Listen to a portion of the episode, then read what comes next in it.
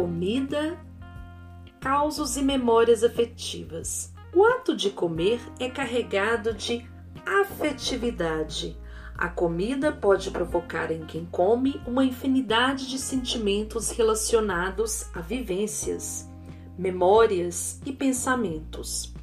Pode ainda nos transportar a lugares e momentos marcantes em nossa vida e nos fazer revivê-los através das emoções despertadas. Assim como a fala e a escrita, a comida também pode contar muitas histórias. A comida também expressa os valores e hábitos de uma família. Ela nos leva de volta ao aconchego do lar e nos traz todo um sentimento de pertencimento e identidade. Memórias alimentares familiares são muito importantes na formação dos nossos gostos e preferências, transformando nosso paladar em verdadeiras papilas afetivas. E por falar em papilas afetivas, hoje escolhemos contar a história de Dona Zilá, mulher de paladar simples e essencial, meio mineiro meio nordestino. Sabia o que era farinha boa.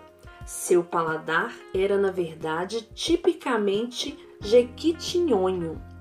Dona Zilá tinha um fascínio por tudo que era doce, com destaque para a rapadura, de porteirinha então, a canjica. Ironicamente, Dona Zilá devorava as primeiras pratadas ainda sem doce algum. Gostava de arroz doce, pé de moleque e tudo que o amendoim pudesse virar. Aqui também os grãos eram apreciados puros.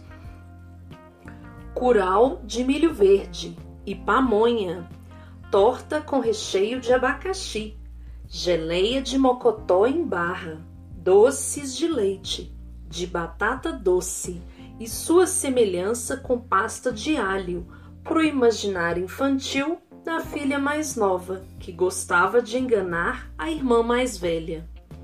A laranja da terra do pé do quintal, colocada no prato do marido, que acreditava ser janta, e suas risadas com o bilhete da filha. Mãe, ele pôs um pedaço e comeu.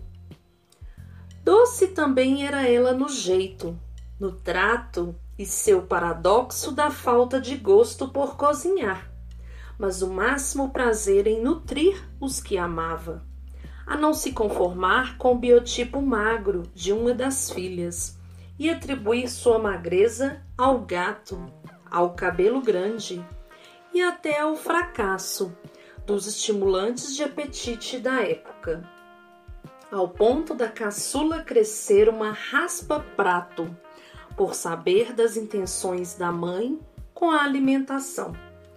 Essa menina come qualquer coisa, sempre foi um mantra orgulhoso para as duas. Até sua inquietação diária no final, com as recusas do marido por comida, quando começou a perder de vez o gosto pelas coisas.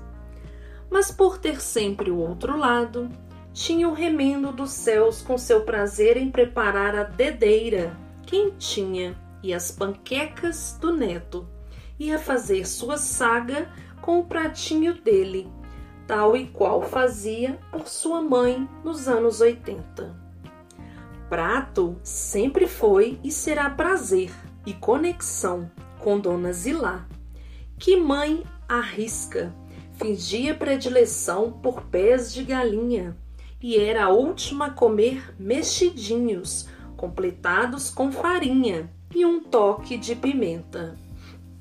Ela também amava bolos e quando o forno estragava, tinha uma panela que assava na trempe.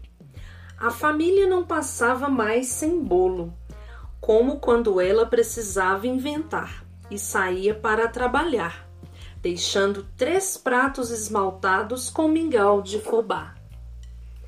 Ali tinha muito mais amor e significado que seus poucos ingredientes, que seu valor nutritivo ia muito além de seu preparo simples. Por isso comer é tão especial e simbólico. Percebem? Não se pode esquecer da banana, a fruta preferida e diária. Aqui também ia com farinha de milho, arremessada na boca, com a colher, sem desperdiçar um farelo.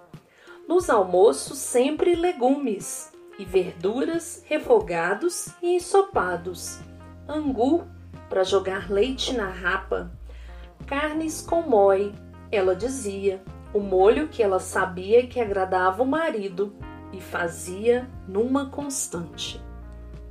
Vertia na panela a máxima poética de que cozinhar era uma forma de amar os outros.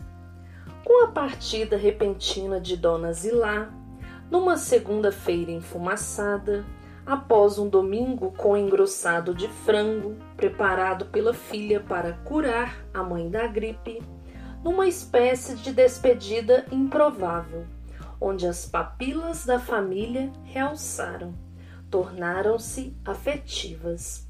Chora a filha mais nova, com alguns pedaços de requeijão da roça, ao refogar a taioba, ao pedir outra pessoa que fizesse dobradinha ou canjiquinha, ao não receber nas quartas-feiras a pergunta dela: O que você quer comer sábado, filha?